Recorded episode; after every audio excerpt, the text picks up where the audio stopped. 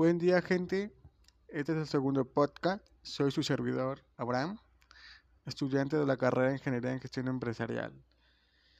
En este segundo podcast eh, vamos a hablar de varios temas que van a complementar el podcast de la unidad 1, que es Entendiendo la organización. En este caso, nos vamos a centrar en el diseño organizacional. Sin nada más que decir, acompáñame.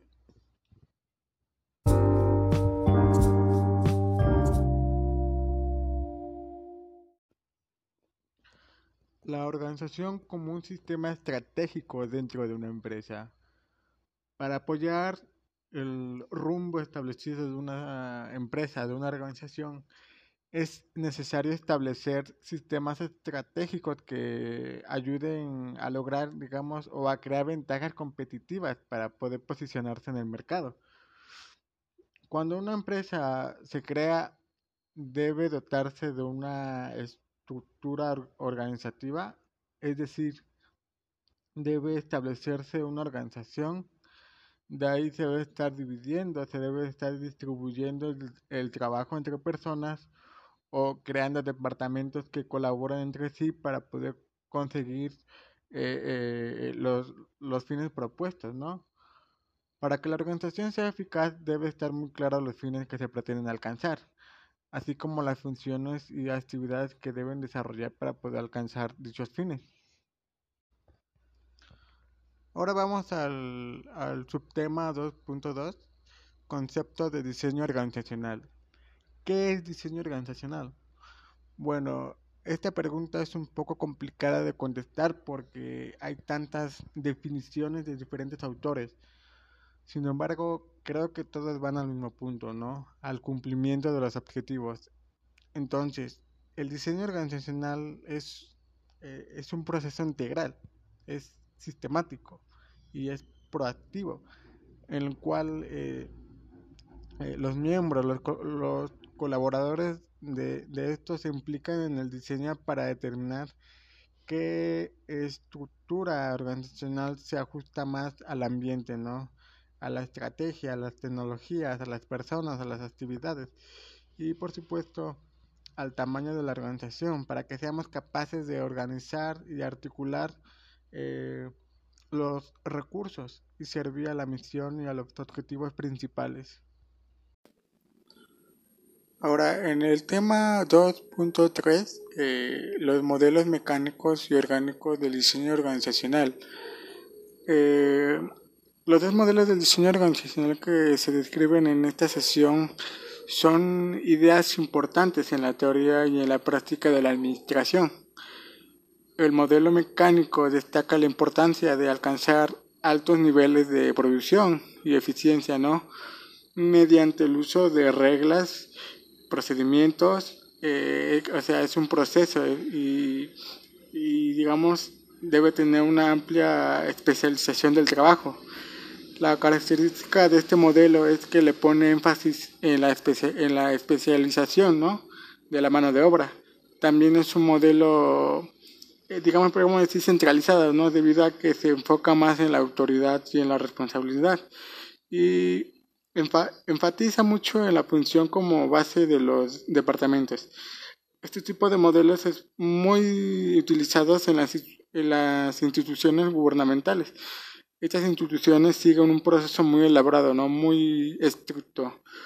Por otra parte, el modelo orgánico destaca la importancia de alcanzar altos niveles de flexibilidad eh, y desarrollo mediante el uso limitado de reglas y procedimientos, por lo que es una autoridad de, este, ¿cómo decir? descentralizada, es decir, que sean capaces de adaptarse a los diferentes desafíos que se puede dar en esta era globalizada, ¿no? Las características son simples, debido a que no enfatizan en la, especialización. Y hasta cierto punto es descentralizada, debido a que delega autoridad. En este caso podemos dar como ejemplo las empresas como Google, Sony, PlayStation, Xbox, debido a que su éxito se basa en la constante innovación, ¿no? en la tecnología y lanzamiento de nuevos productos. Ahora pasemos a la teoría de diseño de contingencia. Primero, ¿Qué es contingencia?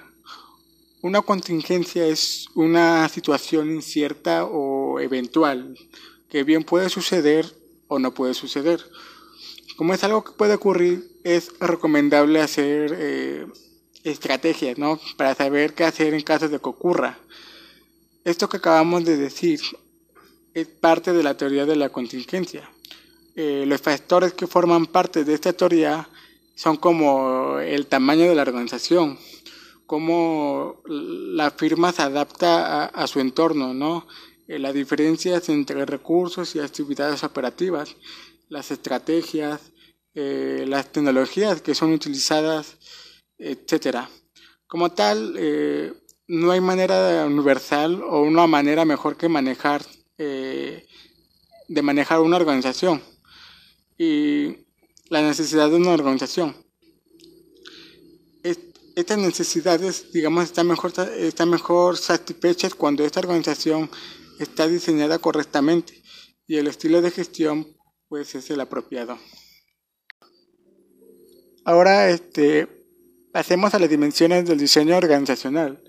Eh, para entender a las organizaciones es necesario buscar las dimensiones que describen los rasgos de un diseño organizacional para conocer eh, las características que especifican que casualmente el observador casual o, promedio no puede ver y por supuesto revelar información significativa acerca de, de la organización, ¿no?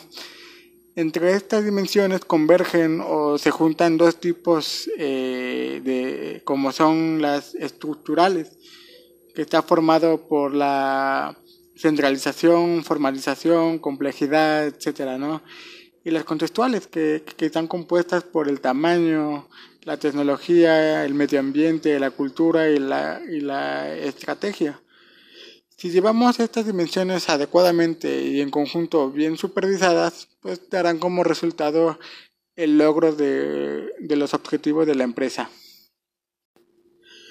Ahora, la relación entre el diseño organizacional y la figura legal y fiscal de una empresa se refiere a que es la forma en la que está constituida y por la que se tiene reconocimiento ante, la autoridad, ¿no? ante la sociedad.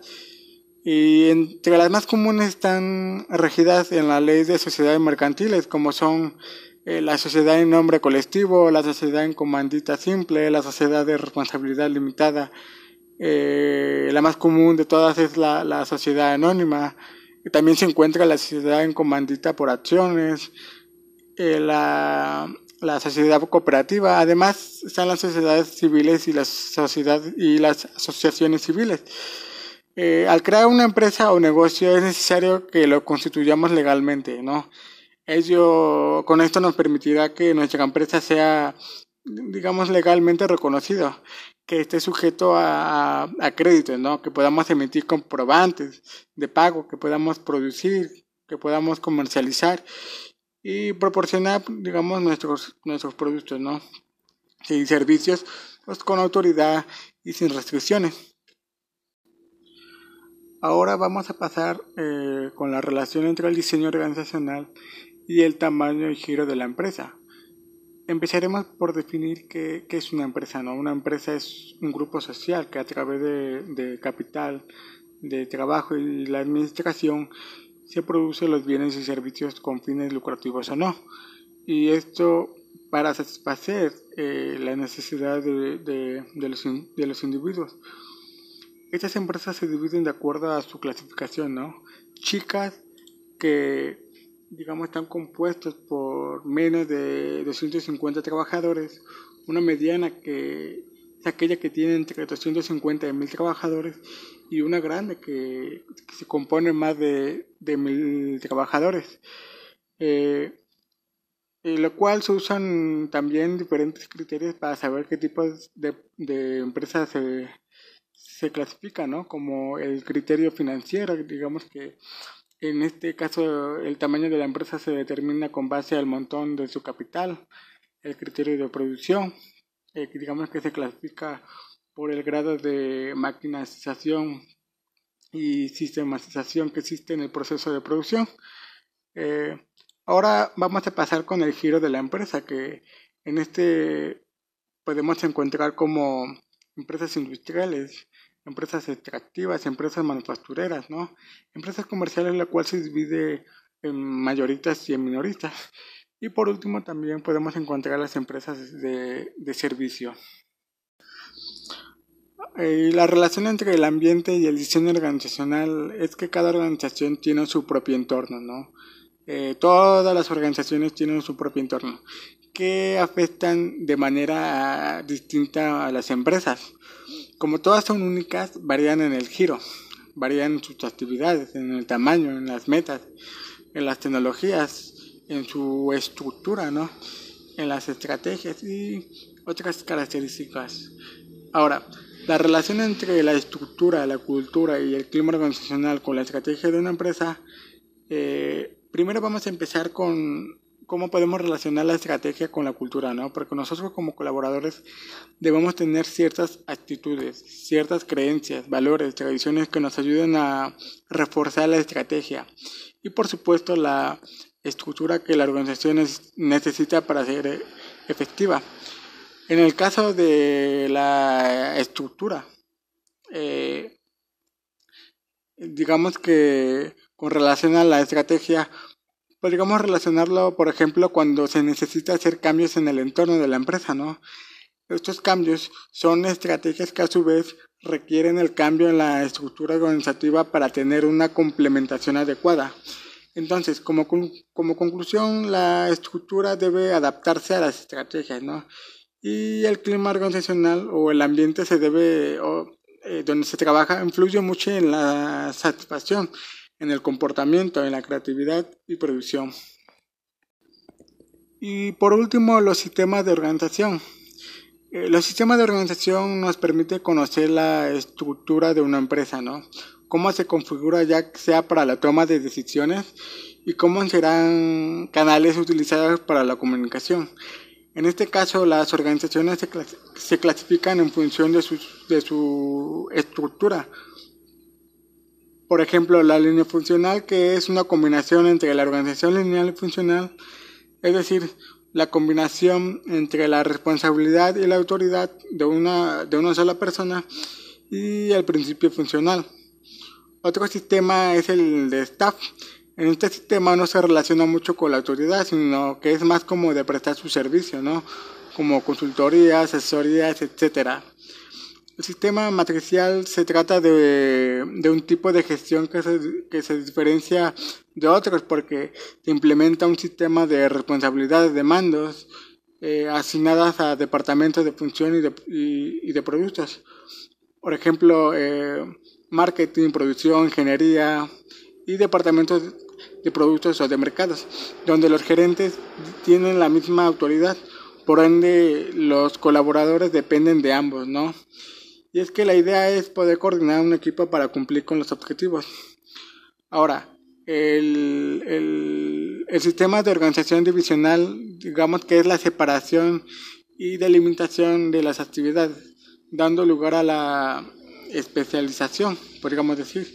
Y la mayor ventaja de este sistema es que dispersa el, el riesgo, ¿no?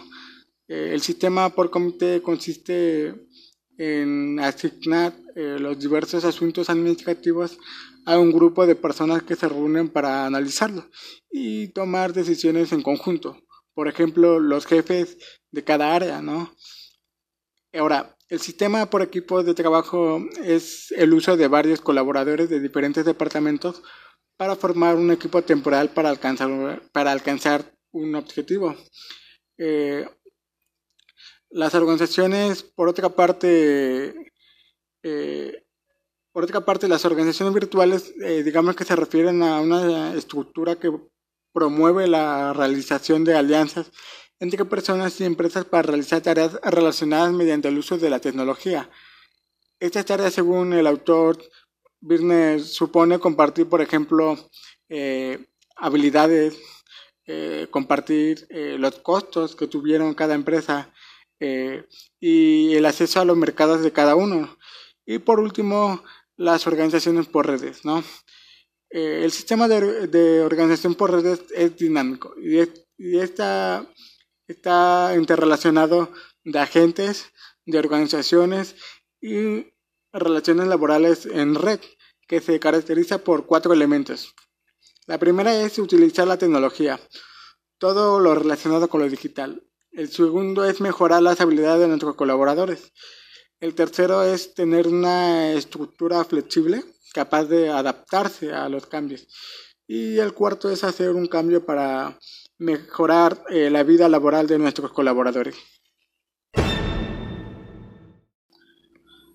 Ya para concluir con este tema es importante decir que el diseño organizacional es una herramienta para tomar decisiones, ¿no?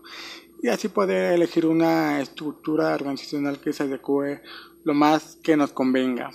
El funcionamiento de una organización, digamos, se puede explicar en dos modelos, tales como mecánicos y orgánicos. También hay una relación funcional entre las condiciones del ambiente y las técnicas administrativas apropiadas para alcanzar, digamos, eficazmente los objetivos de la organización. Y es, como, y es conocida esto como la teoría de diseño de contingencia. Eh, la, la, relación entre el ambiente y el diseño organizacional se basa en si existe una buena comunicación entre los integrantes de la organización. En cualquiera de las áreas sí se van a tener eh, mejores resultados. También es importante decir que los valores, las costumbres y creencias de la organización, digamos, que permiten a la organización aplicar el 100% de sus estrategias, ¿no? Tanto internas como, como externas.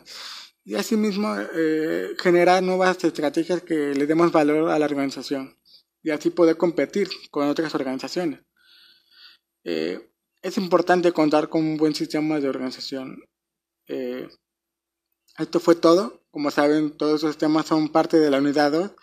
Es una unidad muy extensa, claro que sí. Sin embargo, he aprendido mucho y espero que ustedes también lo hayan hecho. Sin nada más que decir, me, me despido con ustedes. Hasta la próxima.